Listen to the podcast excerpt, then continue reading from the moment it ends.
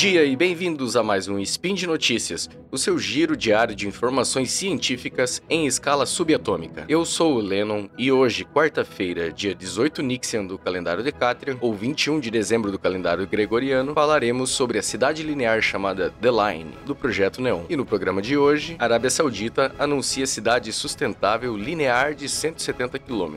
Manda a vinheta. Speed Notícias.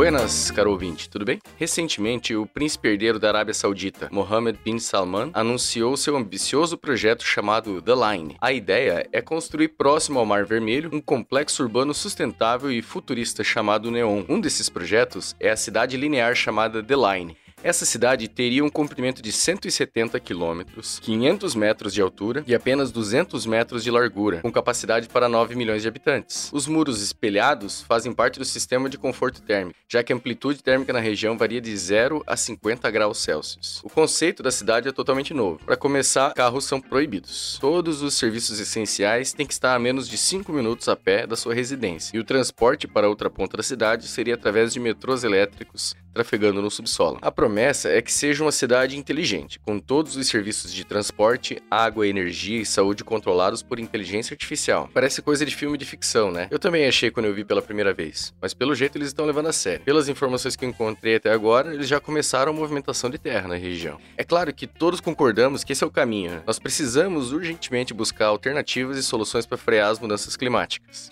E a ideia da The Line, além de ter a sua atenção voltada ao conforto da população, também teria emissão zero de gases do efeito estufa. Infelizmente, toda vez que uma notícia boa aparece, sempre tem um. É, não é bem assim. Bom, para começar, eu não encontrei muitos detalhes do projeto em si. O que tem são alguns vídeos curtos com animações e esses dados de tamanho e capacidade que eu comentei com vocês. O meu ceticismo me lembra que, para alegações extraordinárias, precisa de evidências extraordinárias. Não está claro para mim como que eles vão resolver todas as dificuldades de engenharia, como fornecimento de água, por exemplo, sem contar as dificuldades sociais, como segurança pública. Apesar de se prometer emissões de carbono quando a cidade estiver concluída, na construção, estima-se que 1,8 bilhões de toneladas de gás carbônico serão emitidos. Ainda, toda a fachada seria de espelhos, o que aumentaria a temperatura da região no entorno da cidade, e sem contar também o problema que traria para os pássaros, que nas migrações poderiam se chocar com, com essa superfície de, de vidro, né? Espelhos. E a gente tem que lembrar que quanto maior o projeto de engenharia, maior é o seu impacto. Outro ponto que deixa dúvidas sobre esse projeto é o transporte subterrâneo. Os autores do projeto preveem que será possível cruzar a cidade de uma ponta a outra em 20 minutos. Só que para se fazer 170 km nesse tempo, precisaria de uma velocidade média de pelo menos 510 km por hora, sem contar eventuais paradas. O veículo de transporte coletivo terrestre mais rápido que temos hoje chega a 460 km por hora.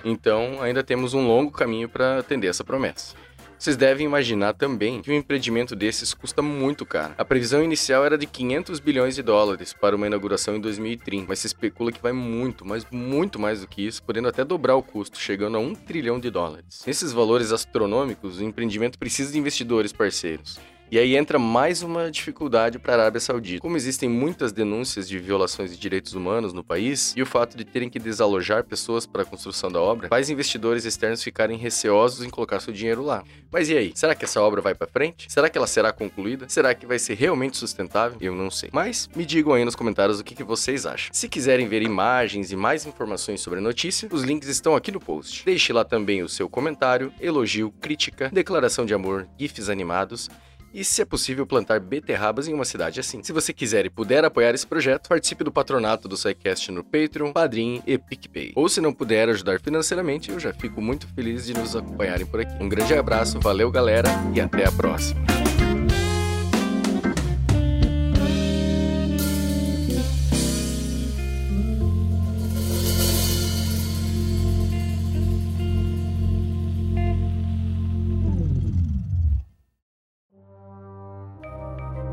Este programa foi produzido por Mentes Deviantes. deviante.com.br.